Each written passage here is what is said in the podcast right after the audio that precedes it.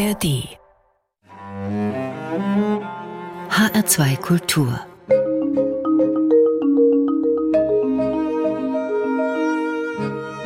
Doppelkopf Heute am Tisch mit dem Historiker Martin Schulze-Wessel. Das Gespräch mit ihm führt Jochen Rack. Martin Schulze-Wessel, geboren 1962, ist Professor für die Geschichte Osteuropas an der Ludwig-Maximilians-Universität München. Sein neues Buch widmet sich dem komplizierten Verhältnis der Länder Polen, Ukraine und Russland unter dem aktuellen Blickwinkel des russischen Krieges gegen die Ukraine. Der Titel des Buchs lautet Der Fluch des Imperiums. Herr Schulze-Wessel, seit Russland am 24. Februar 2022 seinen großen Angriffskrieg gegen die Ukraine begonnen hat, zerbrechen sich viele Fachleute, aber auch Bürger den Kopf darüber, wie es eigentlich zu dieser Entscheidung Putins kommen konnte, sich für diese militärische Invasion der Ukraine zu entscheiden. Er selber bezeichnet sie als Spezialoperation und dachte wohl, die sei innerhalb von wenigen Tagen zu Ende zu bringen. Nun zieht sich dieser Krieg schon länger hin. Ihr Buch sucht nach Erklärungen für diesen Krieg auch, in dem bereits jetzt Hunderttausende Menschen getötet worden sind. Sie versuchen eigentlich diesen Konflikt zu erklären, indem Sie sich auf 300 Jahre Geschichte beziehen. Es beginnt also im 17. Jahrhundert. Was ist denn der Grund dafür, dass Sie also diese Periode ausgewählt haben, um unsere Gegenwart verständlich zu machen? Also mir, mir geht es um zweierlei. Zum einen ist es nicht einfach Putins Krieg. Also ohne Putin kann man sich den Krieg zwar nicht vorstellen, weil er seit seinem Amtsantritt tatsächlich eine Politik betreibt, die Ukraine wieder in den russischen Orbit zurückzuholen. Das ist eine durchgehende Linie bei ihm, die er jetzt eben mit kriegerischen Mitteln betreibt. Aber es ist eben mehr als Putins Krieg, es ist Russlands Krieg. Der Krieg wird mit russischen Ressourcen geführt, er wird auch von großen Teilen der Bevölkerung unterstützt und er gründet auch auf bestimmten Mythen, auf bestimmten Leitvorstellungen in der russischen Geschichte. Und da kommt es jetzt aus historischer Sicht in der Tat darauf an, zu vermessen, wie weit die eigentlich zurückliegen. Und da gibt's jetzt einige Historiker, die so sagen, na ja, das war schon immer so oder beginnt im frühen Mittelalter. Und meine These ist, dass man einen sinnvollen Erklärungsversuch, den man auch gut belegen kann, dass man den in der Zeit von Peter I. ansetzen sollte, weil da bestimmte Kriterien zusammenkommen. Also seit Peter I. betreibt Russland Hegemonialpolitik gegenüber Polen und der Ukraine. Seit dieser Zeit gibt es auch eine Art Bündnis zwischen Russland und den deutschen Territorien, also Preußen. Und seit dieser Zeit betreibt Russland auch immer wieder eine Art der Instrumentalisierung von dem, was sich imperiale Infrastrukturen nennen. Also die Rohstoffexporte werden zum Teil der Politik. Auch das kann man im 18. Jahrhundert schon beobachten. Also um dazu zu sagen, für diejenigen, die vielleicht nicht so äh, historisch beschlagen sind, es geht hier um Zar Peter I., der auch ja. Petersburg gegründet hat, mhm. nach ihm selbst benannt, der zwischen 17. und 18. Mhm. Jahrhundert Russland regiert hat. Ja, wir kennen Peter I., also die weite Öffentlichkeit kennt Peter I. aus der Oper, nicht Zar und Zimmermann. Und dann gibt es die verbreitete Vorstellung, dass Peter I. oder Peter der Große Russland nach Europa hin geöffnet hat. Also der russische Nationaldichter Alexander Puschkin hat gesagt, Peter I. hat das Fenster nach Europa geöffnet. Und daran ist auch vieles richtig. Also in der Tat sind die russischen Sitten in vieler Hinsicht europäisiert worden in seiner Zeit. Also dem Adel wurden die Bärte geschoren, um nur ein Beispiel zu nennen. Aber das ist eben nur ein Aspekt. Der andere Aspekt, der in Deutschland wenig gesehen wird, ist, dass in dieser Zeit eben im östlichen Europa eine Hegemonialpolitik Russlands beginnt. Und das bekommen die Ukrainer zu spüren, also ihr selbstständiger Staat, den sie im 17. Jahrhundert gehabt haben, wird zerschlagen durch Peter I. und dann mehr und mehr eingebaut in das russische Imperium.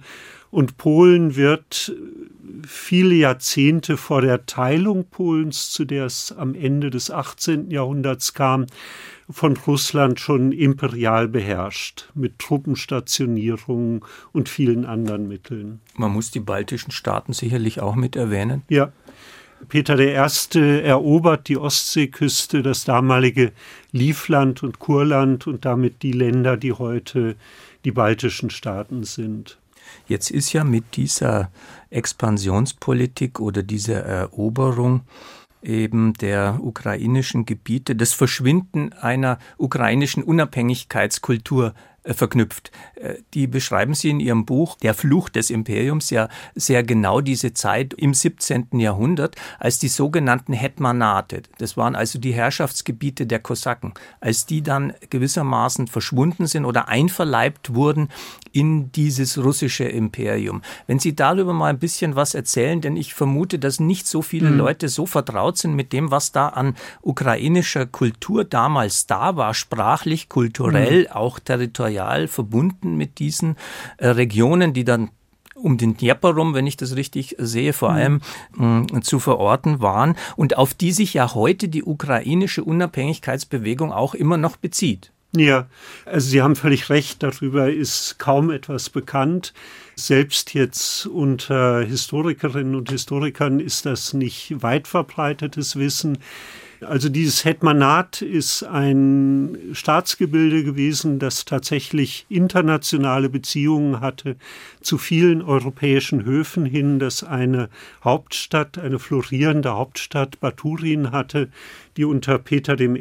dann zerstört worden ist. Und die Kultur der Ukraine dieser Zeit ist auch intellektuell und theologisch weit entwickelt gewesen und es sind wichtige Konzepte politischer Herrschaft äh, und politische Begrifflichkeiten in dieser Zeit aus den ukrainischen Gebieten nach Russland gekommen. Also insofern gibt es in der Zeit im 17. Jahrhundert äh, durchaus eine Verwestlichung Russlands, unter ukrainischen Vorzeichen oder von der Ukraine ausgehend. Und die Kosaken sprachen ukrainisch? Die sprachen ukrainisch, ja. Jetzt haben die Russen also in diesem Ausgriff nach Westen, wie Sie schon ein bisschen beschrieben haben, sich eigentlich in so einem Widerspruch immer bewegt. Einerseits die Öffnung, wie Sie sagen, andererseits die Eroberung, die Zurückweisung des Westens. Und mhm. dieses Schwanken zwischen Hinwendung zum Westen und der, wie Sie in dem Buch schreiben, auch Dämonisierung des Westens, auf die sich Putin heute insbesondere äh, bezieht, schwankte die äh, russische Gesellschaft immer hin und her. Das äh, geht jetzt im Augenblick so weit, dass also von Seiten der Russen der Westen als satanistisches Gay-Europa bezeichnet mhm. wird. Hm. Also das ist irgendwie eine dekadente Kultur aus deren Sicht, wo der Teufel gewissermaßen herrscht und also die Homosexuellen an der Macht mhm. sind oder womöglich auch dann die Drogensüchtigen. So wurden ja anfangs auch die Politiker in Kiew diffamiert. Das scheint ein bisschen mehr zu sein als, ich sage mal, nur geopolitische Zurückweisung. Da, da stecken mhm. irgendwelche tiefen Ressentiments und Abneigungen dahinter. Hm. Wie erklären wir die eigentlich? Ja, die kann man historisch erklären. Also Sie haben eben ganz richtig auf dieses Paradox hingewiesen. Also einerseits öffnet man sich Europa und dann entsteht diese extrem antiwestliche Ideologie. Und beides hängt halt miteinander zusammen. Also man öffnet sich Europa im 18. Jahrhundert aber beansprucht eben die europäische Rolle, indem man als Hegemonialmacht auftritt gegenüber den Polen und gegenüber den Ukrainern. Das führt jetzt nach den Teilungen Polens am Ende des 18. Jahrhunderts im 19. Jahrhundert dazu, dass man sich einer polnischen Unabhängigkeitsbewegung gegenüber sieht und später einer ukrainischen Nationalbewegung. Und der tritt man entgegen durch Niederschlagung der Aufstände, durch Sprachverbote, durch Bildungsverbote. Damit tritt aber Russland auch in den Gegensatz zu Europa. Das wird ganz gut fassbar in dem polnischen Aufstand von 1830, 31, der de facto ein russisch-polnischer Krieg war mit gewissen Parallelen zu dem russisch-ukrainischen Krieg heute. Und da schreibt der russische Nationaldichter Alexander Puschkin ein Gedicht mit dem Titel An die Verleumder Russlands. Und damit meint er gar nicht in erster Linie die Polen, sondern die Europäer, die Polen unterstützen. Und seine These ist, dass Polen eigentlich ferngelenkt ist vom Westen, so ähnlich wie heute die Ukraine als ferngelenkt vom Westen bezeichnet wird. Und er fordert die völlige Assimilation der Slawen in diese russische Imperialnation. Und Russland würde un untergehen, wenn es dieses Ziel nicht erreicht. Und das ist genau dasselbe Mindset, was wir heute bei Putin erleben. Die Ukraine muss in die Knie gezwungen werden. Sie darf ihre eigene Identität nicht behalten. Und davon hängt das Sein oder Nichtsein Russlands als Imperium und als Nation ab. Also es gibt bestimmte Kulturmuster, die in der ersten Hälfte des 19. Jahrhunderts geschaffen wurden, die kanonisiert wurden, auch in der russischen Literatur und die bis heute weiterwirken. Es gibt dafür ein ganz sprechendes Beispiel für diese Wirksamkeit. Der russische Außenminister Lavrov hat ein Video aufgenommen, von sich selbst, wie er dieses Gedicht von Puschkin zitiert. Nicht? Und dieses Video wird verbreitet. Im Hintergrund sieht man die russische Artillerie, wie sie die Ukraine beschießt. Also darin wird die Präsenz der Vergangenheit, der imperialen Vergangenheit Russlands heute sehr deutlich. Aber geht es bei dieser Abgrenzung oder bei dieser Aggression des russischen Imperiums nur um geopolitische Fragen, also dass die, was weiß ich, Polen als Pufferstaat zwischen Preußen, Briten, Franzosen und so weiter haben wollten? Oder geht es auch darum, dass mit der westlichen Zivilisation eine Freiheitsidee verknüpft war, bei uns vor allem verbunden mit der französischen Revolution, die in Russland irgendwie, ich weiß nicht warum, mhm. Sie werden es uns jetzt vielleicht erklären, keinen Fuß fassen konnte. Denn sehr spät wurde zum Beispiel in Russland die Leibeigenschaft abgeschafft, 60 Jahre oder ungefähr 50, 60 Jahre später als in Westeuropa. Freiheitsbewegungen hatten es offenbar in Russland schwer und die Abwehr dieser westlichen Ideen, glaube ich, hat auch zu tun mit dem Versuch, also westliche Freiheitsideen zu unterdrücken. Ja, beides hängt ja ganz eng zusammen. Also wenn man diesen polnischen Aufstand niederschlägt aus russischer Sicht, werden damit geopolitische Interessen verfolgt, äh, also Polen im Orbit Russlands zu halten oder heute die Ukraine im Orbit äh, Russlands zu halten. Und gleichzeitig geht es um die Abwehr von Ideen, die mit dem Westen verbunden werden, also Freiheit und Demokratie, nationale Selbstständigkeit. Darum ging es 1830, 31 und darum geht es heute auch. Damals war es Polen, heute ist es die Ukraine. Und in diesem Konflikt entwickelt sich dann in der Tat eine Dämonisierung des Westens, die Sie eben schon zitiert haben. Also der Westen als verfallene Zivilisation, das ist ja auch etwas, was im sowjetischen Diskurs sehr gut eingeübt worden ist. Und dann kommt noch der ganze homophobe Diskurs heute dazu, die Rede von Gay Europa und andere verrückte Ideen, die aber eben ihren Platz in der Logik des russischen imperialen Geschichtsdenkens haben.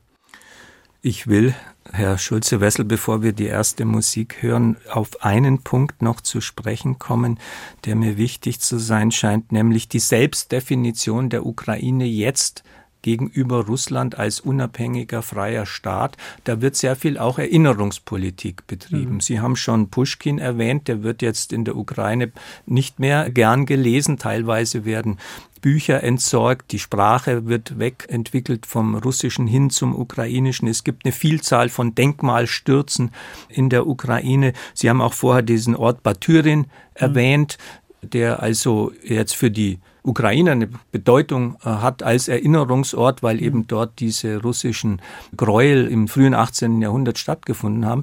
Wie beurteilen Sie denn diese ganze Bewegung, die da in der Ukraine stattfindet? Denn manche sagen, da schießen die gewissermaßen jetzt vielleicht auch übers Ziel hinaus und berauben sich einer Kultur, die die Ukraine ja auch mitgeprägt hat. Mhm. Denkmalsstürze und Neubauten von Denkmälern gibt es überall. In Russland ist das die Renaissance von Stalin, nicht? Also zunehmende Bauten von Stalin, Denkmälern, Referenzen auf Stalin, das sollte man auch nicht aus dem Blick verlieren.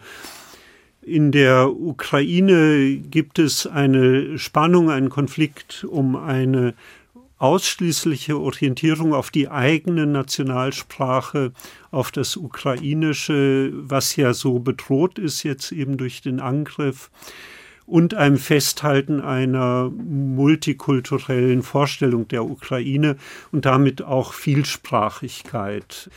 Also der wohl bekannteste ukrainische Dichter, Schriftsteller Jadan, beispielsweise ist engagierter Patriot und ganz, ganz dezidiert in seinen Aussagen auch gegen Russland und diese russische Aggression.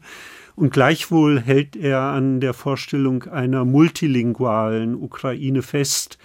Es gibt vielfältige sprachliche Einflüsse in der Ukraine, also rumänisch, aber eben auch russisch und daran hält Jadan fest. Ne?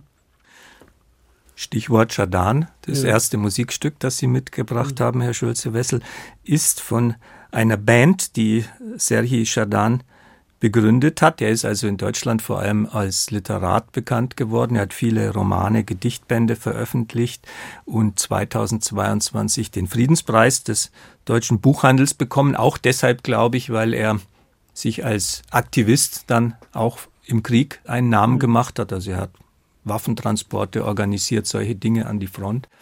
Aber er hat eben mit seiner Band, die sich nennt Shadan und Sobaki, auch ein Publikum. Und von seinen Songs haben sie einen ausgewählt. Das ist der Song Radio Charkiw. Worum geht es in diesem Song? Mhm. Was interessiert Sie daran? Also das ist ein Song, der vor dem Krieg entstanden ist und es ist ein Song, der sich gegen die politische Kultur wendet im Sinne gegen die herrschende politische Kultur der mächtigen Politiker und die Ukraine integrieren will im Sinne eines Bottom-up, einer Graswurzeldemokratie. Radio meint hier nicht Radio in dem Sinne, wie wir jetzt im Radio sprechen, sondern die Verbundenheit der Ukraine. Jedenfalls habe ich das so verstanden. Es ist ein sehr energiegeladener ja, Song, den ja. wir jetzt hören. Von mhm. Shadan und Sobaki heißt die Band den Song Radio Charkiw. Ось твій район без початку кінця, лиця серця і робочі місця, твої антени і метрополітени, окремі частини єдиної системи, твої кордони та береги, твої вороги, твої борги, всі капітали, робочі квартали, те про що тебе не питали.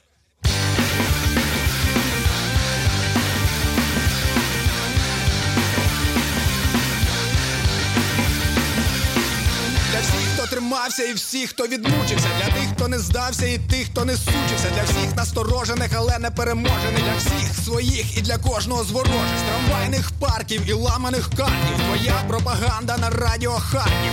Кожного разу все і відразу. Слухай сигнали точного часу.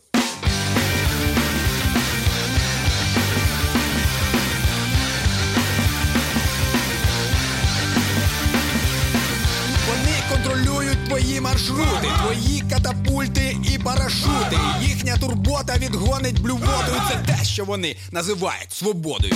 Потім, коли вони знайдуть ключі, коли тебе плескатимуть по плечі, коли заспокоять і перепакують, подумай, за скільки тебе купують.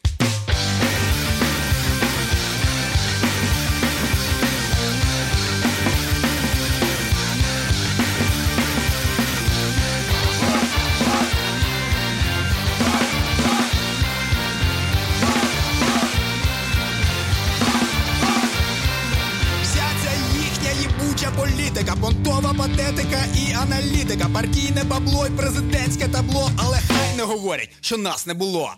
Радіо нашої взаємодії, крихкої надії, тахікардії, спільних протестів і різних прошарків. Слухай, як дихає Радіо Харків.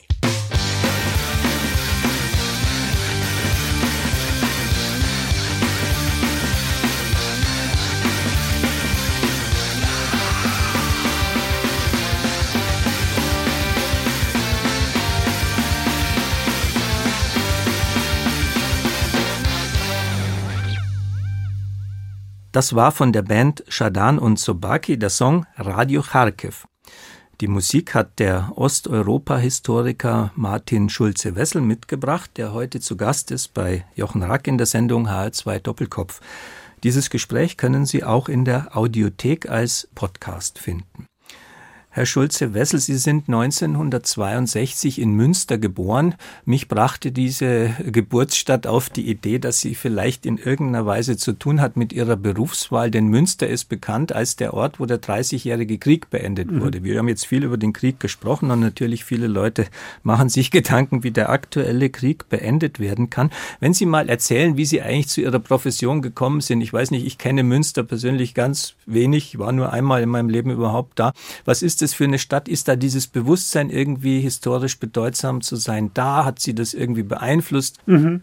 Also ich habe den Krieg vielleicht früher vorausgesehen als manche andere, aber noch nicht bei meiner Studienwahl.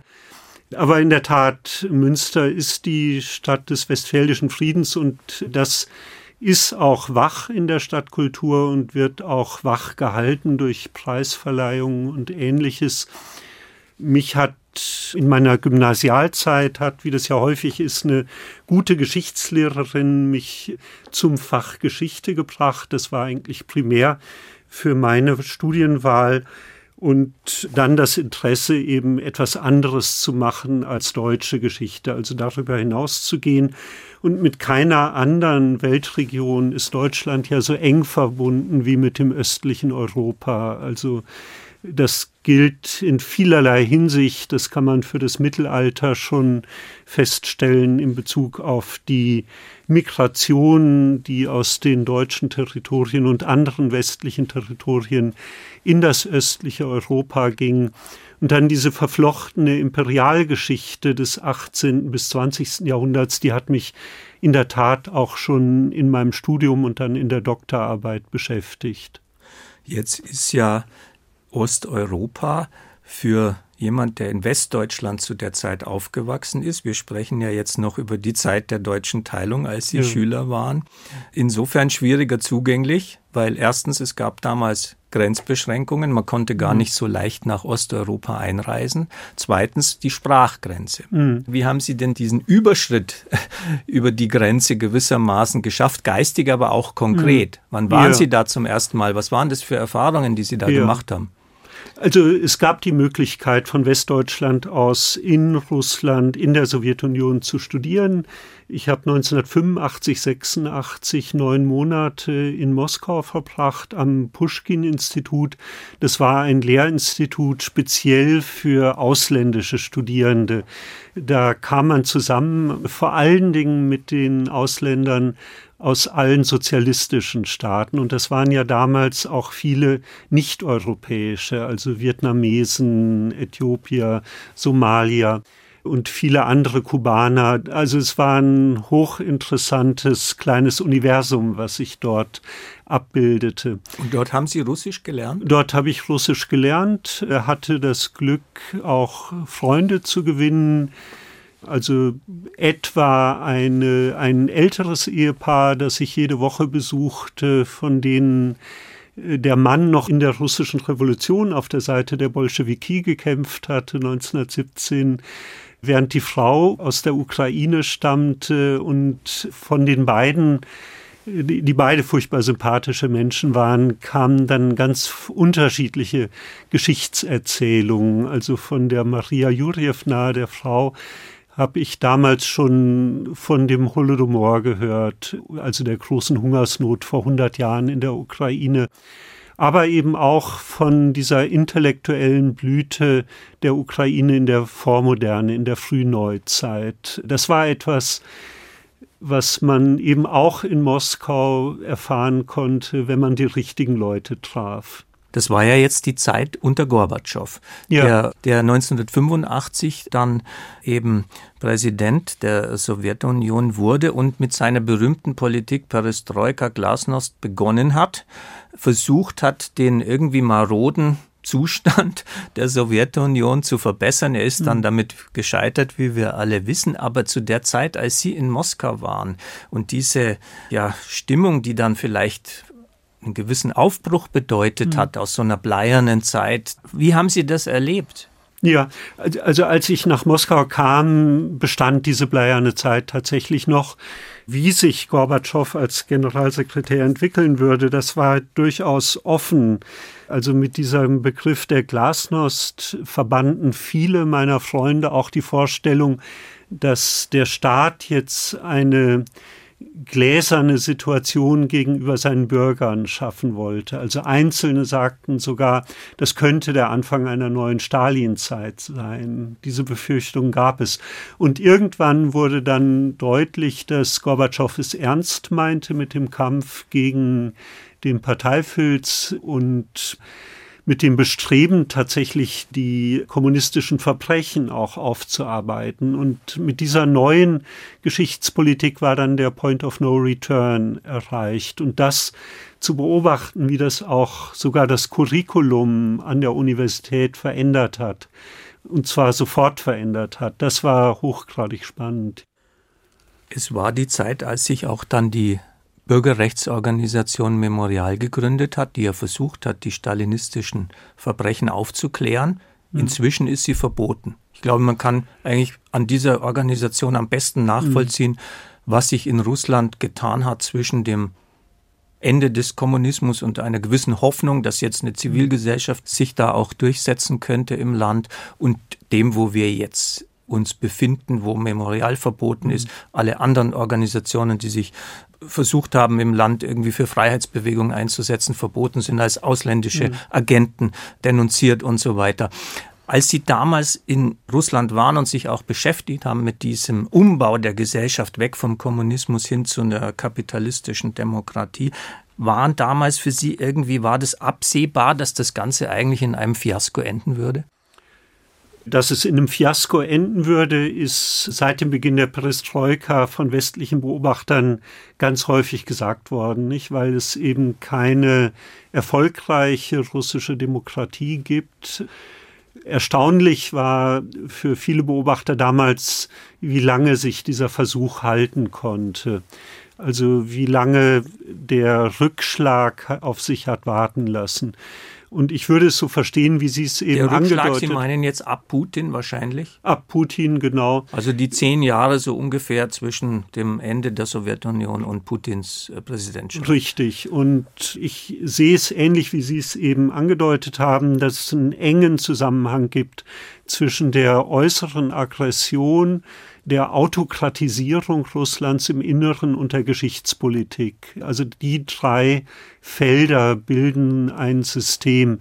Putin ist zum Autokraten geworden, indem er von Anfang an Krieg geführt hat. Erst innerhalb der Russischen Föderation gegen Tschetschenien, dann gegen Georgien und dann 2014 ja schon gegen die Ukraine und äh, seit 2022 nochmal.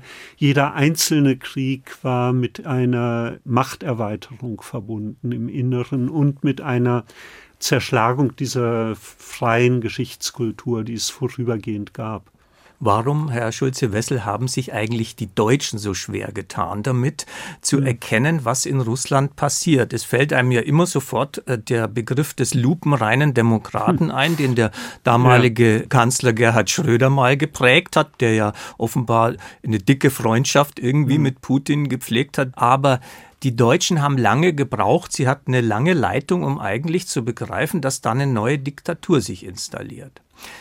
Ist der wesentliche Grund dafür, dass die Deutschen so irgendwie blind waren in Bezug auf diese Dinge, die Verstrickung in die schuld mit Russland. Denn die Deutschen haben einen verbrecherischen Angriffskrieg geführt im Zweiten Weltkrieg. Sie haben verwüstete Erde hinterlassen. Russland hat ungeheuer äh, geblutet, um die äh, Nationalsozialisten zurückzuschlagen. Ist dies der eigentliche Grund dafür, dass die Deutschen so gehemmt waren in ihrer Reaktion auf diese Herausbildung der russischen Diktatur?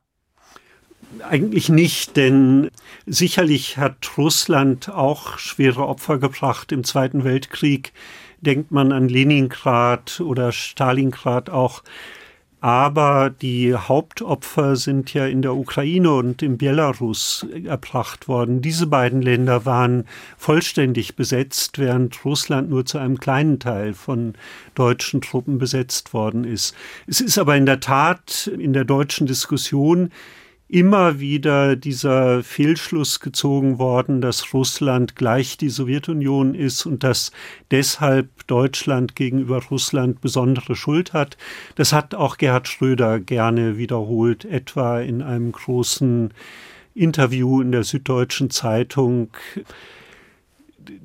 was ihn dazu bewegt hat, jetzt von Putin als lupenreinem Demokraten zu sprechen, das kann ich auch nicht erklären. Das ist purer politischer Dadaismus, würde ich sagen, und war auch in der damaligen Zeit grotesk. Aber es gibt, wie Sie schon gesagt haben, eine größere Zurückhaltung in Deutschland, ein Wegschauen gegenüber der Aggression Russlands, die es ja auch vor diesem Krieg schon gegeben hat. Und mein Erklärungsansatz wäre das tatsächlich mit den langen Traditionen zu erklären. Seit dem 18. Jahrhundert der Aufstieg Russlands zur imperialen Macht vollzieht sich ja an der Seite von Preußen und der Habsburger Monarchie. Also Preußen ist gewissermaßen im 18. Jahrhundert der Juniorpartner Russlands und die deutsche Politik setzt eben bis hin zu Bismarck immer wieder auf diese russische Karte. Das ist auch kulturell dann mit einer engen Verschmelzung zwischen Russland und Deutschland verbunden gewesen, bis hin zu dieser Formulierung, dass Russland unser Nachbar sei, was ja zumindest seit 1918 lange nicht mehr gilt. Ähm, da wird irgendwie so eine Seelenverwandtschaft auch behauptet, irgendwie ja. so ein romantisches äh, mhm. in Einschwingen. Ich weiß nicht, wie das zu erklären ist, denn die Deutschen haben ja doch zumindest eine gewisse Prägung durch die französische Revolution auch mitbekommen. Naja, Deutschland, wie Sie sagen, ist natürlich westlich geprägt, aber im 19. Jahrhundert ist es dann irgendwie eine Art Swing State zwischen dem Osten und dem Westen. Es gibt diese Verbindung mit der französischen Revolution und deren Einfluss auf Recht, Kultur und so weiter. Aber es gibt eben gleichzeitig auch die Tradition, dass man immer wieder die russische Karte spielt, dass man sich mit Russland rückversichert, gemeinsame Interessen in Ostmitteleuropa verfolgt und dann die enge Verbundenheit von deutscher und russischer Kultur, die ja sozusagen der positive Gegenaspekt dieser negativen politischen Tradition ist. Also die große Aufmerksamkeit Deutschlands für russische Literatur, aber umgekehrt auch die tiefe Prägung Russlands durch deutsche Philosophie. Herr Schulze-Wessel, wir hören das zweite Musikstück, das Sie mitgebracht haben. Es ist ein Lied von Bulat Okuchawa. Es nennt sich Der Papiersoldat. Warum haben Sie dieses Stück ausgesucht und wovon handelt dieses Stück? Das ist ein Stück, das tatsächlich für den Aufbruch steht, den es in der Sowjetunion mal gab. Bulat Akutschawa ist kein Russe, sondern kommt aus dem Kaukasus, hat aber auch Russisch gesungen und seine Lieder haben so in den 60er, 70er Jahren die Tradition durchbrochen, die musikalische Tradition, die es in der Öffentlichkeit in der Sowjetunion ganz stark gab. Das Musik laut war stark rhythmisiert und sehr militärisch. Und sein neuer Ton ist leise, äh, und er singt von einem Papiersoldaten, der tapfer sein will und die ganzen Tugenden des Soldatentums bedienen will, aber der eben ein Papiersoldat ist und dann am Ende verbrennt. Musik один солдат на свете жил — Красивый и отважный, но он игрушкой детской был, Ведь был солдат бумажный.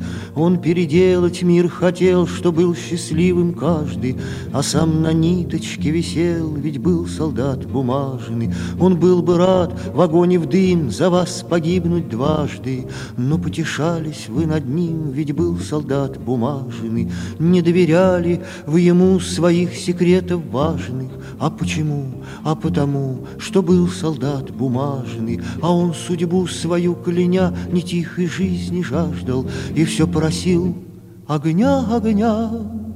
Забыв, что он бумажный, в огонь, ну что ж, иди, идешь, и он шагнул однажды, и там сгорел он не за грош, ведь был солдат бумажный. Das war von Bulat Okuchawa, das Lied vom Papiersoldaten. Die Musik hat der Osteuropa-Historiker Martin Schulze-Wessel mitgebracht, der heute zu Gast ist bei Jochen Rack in der Sendung HR2 Doppelkopf. Herr Schulze-Wessel, dieser Papiersoldat, der wird im Lied gewissermaßen metaphorisch verbrannt. Tatsächlich jetzt unter dem Zeichen des aktuellen Krieges verbrennen diese Soldaten im buchstäblichen Sinn an der Frontlinie. Es sind Hunderttausende schon dort zu Tode gekommen. Die Offensive, die die Ukraine versucht hat, um diese Besetzung äh, Russlands irgendwie zurückzudrängen, die scheint irgendwie festgefahren. Viele sprechen davon, dass also die Situation an der Grenze der des Ersten Weltkriegs vielfach gleicht, wo also auch Grabenkämpfe stattfanden, die um 100 Meter hin oder her gingen. Wie schätzen Sie denn die Situation ein?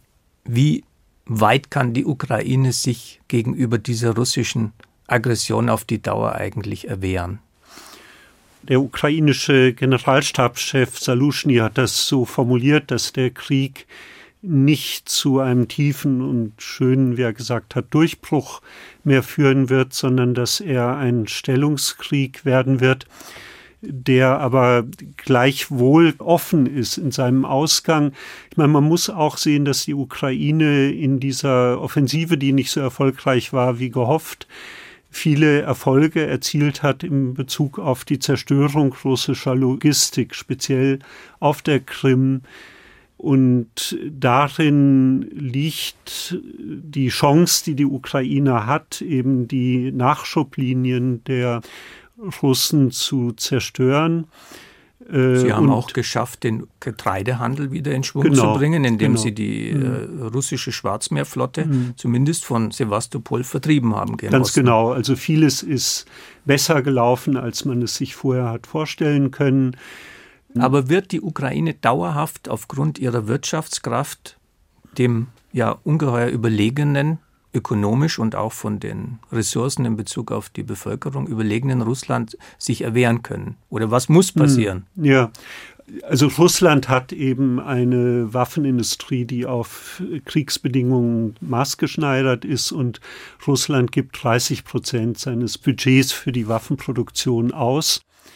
Also dieser Krieg ist eben ein Abnutzungskrieg nicht nur in Bezug auf die direkten militärischen Ressourcen, sondern auch in Bezug auf die Öffentlichkeiten. Also die Frage ist, ob die westlichen Öffentlichkeiten ihre Solidarität mit der Ukraine bewahren, die zugleich ihr eigenes Interesse ist. Also es geht in diesem Krieg eben um die Sicherheitsarchitektur Europas. Wenn Russland den Krieg gewinnt, dann ist etwa Moldova unsicher, dann sind die baltischen Staaten bedroht und auch Polen. Es wird dann eine Einflusspolitik ganz anderer Art von Russland geben, als wir es bislang erleben. Insofern, wenn man Schaden vom deutschen Volk abwenden will, muss man der Ukraine dezidiert beistehen und auch schnell. Und ich verstehe zum Beispiel nicht, weshalb die Taurus-Lieferungen nicht erfolgt sind. Also die Briten und Franzosen haben da unterstützt und das ist eben. Das sind also die Cruise Missiles, die Deutschland im Arsenal hat, die 500 ja. Kilometer weit fliegen mhm. können, theoretisch damit auch die Kertschbrücke endgültig zum Einsturz bringen könnten. Soweit ich die Nachrichtenlage richtig verstehe, ist es vor allem Kanzler Scholz, der sich dagegen wehrt, diese Waffe zu liefern. So verstehe ich es auch. Und er sagt ja, erst einmal, zunächst wird es nicht geliefert und damit sendet er ja auch ein Signal, dass wenn Russland einlenkt, er es dauerhaft nicht tun wird, aber sonst vielleicht doch. Also das halte ich für eine grobe Fehleinschätzung einmal, dass man Russland irgendwie beeinflussen kann. Und dann begibt man sich mit dieser Politik, finde ich, wieder in eine ähnliche Logik, wie wir sie vor dem Krieg erlebt haben, als die deutsche Politik ja meinte, mit Nord Stream 2 einen Hebel in der Hand zu haben, mit dem man äh, auf Russland einwirkt, also indem man selbst eben Nord Stream 2 beendet, hätte man sich dezidiert eben auf eine Seite begeben und das hat man versucht zu vermeiden, um irgendwie auf Russland einzuwirken. Das ist eine Illusion, die wir, glaube ich, hinter uns haben sollten. Man kann diesen Krieg von Berlin aus nicht irgendwie managen oder einhegen, sondern wir sind in einer Situation, in der die Ukraine ganz einfach unterstützt werden muss. Ich meine, sie muss auch deshalb unterstützt werden, nicht nur, weil die Ukraine gewissermaßen für den Rest Europas eine Art Sicherheitszone darstellt, also wenn man geopolitisch denkt, sondern sie muss meines Erachtens auch deshalb unterstützt werden, weil es hier einen Anschlag gibt von Russland auf unsere moralische Grundordnung. Mhm. Und ich will Sie dazu fragen, wie erklären Sie sich die Brutalität, mit der die russischen Soldaten in der Ukraine vorgehen? Wir haben Berichte mhm. über Folterungen, über Vergewaltigungen, es werden ganze Städte ausradiert. Es spielt keine Rolle, ob es Zivilisten sind oder Kombattanten, was für die klassische Kriegsethik eine mhm. bedeutende Unterscheidung ist. Es wird hier in einer Brutalität und Grauenhaftigkeit vorgegangen, die mich an den Dreißigjährigen Krieg erinnert. Und wir mhm. haben anfangs mhm. gesprochen über Münster, den Westfälischen mhm. Frieden. Wir wissen, was marodierende Banden und Soldaten in Europa in dieser Zeit, insbesondere auch in Deutschland, angerichtet haben. Wie kann man sich diese Grausamkeit erklären, die ja nicht vielleicht in irgendeinem Sinne militärisch rational ist? Also, also man muss die Grausamkeit erstmal so klar benennen, wie Sie es gerade gemacht haben. Nicht? Das wird ja nicht immer so gemacht, aber es gibt eben diese entgrenzte Gewalt, die militärisch sinnlos ist, wenn zivile Infrastrukturen und zivile Bevölkerung angegriffen werden, dann sind das eben keine Nebeneffekte, sondern das ist ein Ziel dieses Krieges. Gewalt hat immer eine symbolische, eine performative Funktion, also mit Gewalt will man auch etwas zeigen. Und Russland will damit zeigen, dass es die Ukraine nicht für wert erachtet, dass es sie vernichten will, dass es um die Zerstörung des Willens für die nationale Unabhängigkeit geht. Und insofern kann man eben auch von einem Genozid sprechen, den Russland verfolgt. Also Genozid bedeutet ja nicht, dass eine nach der UN-Konvention von 1948, dass jetzt die gesamte Bevölkerung ermordet wird, oder ein Großteil der Bevölkerung ermordet wird. Es bedeutet, dass ein politischer Wille da ist, eine Kultur nicht bestehen zu lassen und dass man dafür Menschen ermordet, dass man dafür Kinder entführt und dass man dafür die Kultur zerstört. Und all das betreibt Russland in großer Systematik. Jetzt heißt Ihr Buch, über das wir anfangs gesprochen haben, Der Fluch des Imperiums. Sie diskutieren am Ende des Buches auch die Frage, wie kann dieser Fluch gebrochen werden? Mhm. Denn selbst wenn die Ukraine sich militärisch behauptet, ist damit noch nicht impliziert, dass auch Russland sich reformiert zu einer liberalen, irgendwie freiheitlichen Kultur findet. Nach dieser langen Prägung, die Sie in dem Buch mhm. ja beschreiben. Also was sind die Hoffnungen, auf die Sie setzen, dass Russland zu einem Land wird, mit dem der Rest der Welt friedlich zusammenleben kann? Tatsächlich sehe ich es so, dass nur eine Niederlage Russlands, die ja nicht bedeutet, dass jetzt äh, auf dem Kreml die ukrainische Flagge wehen wird, sondern die ja nur bedeutet, dass Russland sich aus den besetzten Gebieten zurückzieht, dass nur die die Chance eröffnet, dass dieses imperiale Regime von Putin delegitimiert wird und dass es einen Neuanfang gibt. Der muss nicht erfolgreich sein, aber diese Chance wird es nur geben, eben nach einer Niederlage. Und dass ich gewisse Hoffnungen damit äh, verbinde, allerdings in einer langen Zeit, es wird sicher Jahrzehnte dauern, hängt damit zusammen, dass es natürlich auch in der russischen Gesellschaft Traditionen gibt der, der demokratischen Selbstorganisation. Das kann man in den 90er Jahren beobachten. Also, dass die 90er Jahre in demokratischer Hinsicht gescheitert sind, heißt nicht, dass ein zweiter Versuch auch scheitert. Eine positive Leitfigur ist etwa Boris Nemtsov gewesen, aber auch viele andere.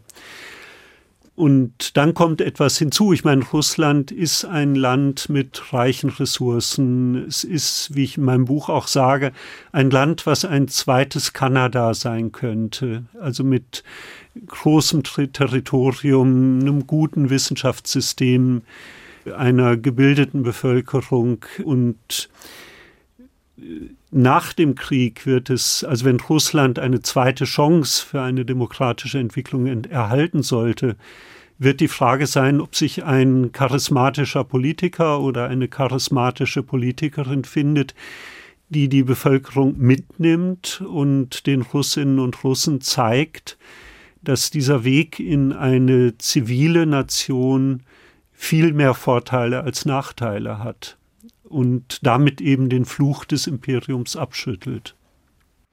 Herr Schulze-Wessel, ich hoffe, dass sich diese Hoffnung erfüllt, dass wir es noch erleben, denn diese historischen Prozesse können manchmal eben leider Gottes sehr lange dauern. Unsere Zeit bei HR2 Doppelkopf ist jetzt leider schon zu Ende. Vielen Dank für dieses Gespräch. Das war die Sendung HR2 Doppelkopf mit dem Osteuropa-Historiker Martin Schulze-Wessel. Dieses Gespräch finden Sie auch in der ARD Audiothek, dem Angebot für Podcasts aller Art. Am Mikrofon verabschiedet sich Jochen Rack, bittet Herrn Schulze-Wessel allerdings noch die letzte Musik anzusagen, die er mitgebracht hat. Ja, das ist Winds of Change von den Scorpions, also einer deutschen Band, die für diesen Umbruch von 1989 den Song äh, geschrieben hat, nicht? Also den am meisten international auch prägenden Song. Ganz interessant ist, dass die Band 2022 das Lied etwas verändert hat.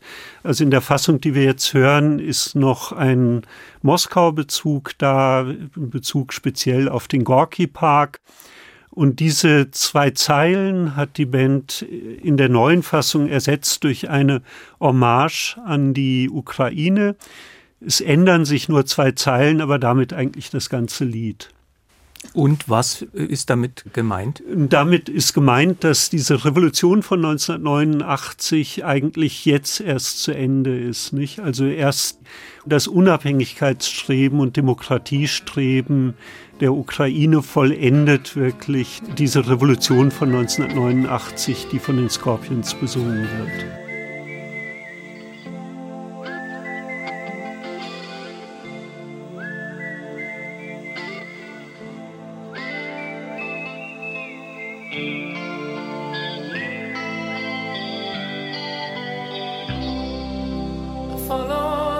Pasqua down to Gonky Park, listening to the wind of change. An August summer night, soldiers passing by, listening to the wind of change.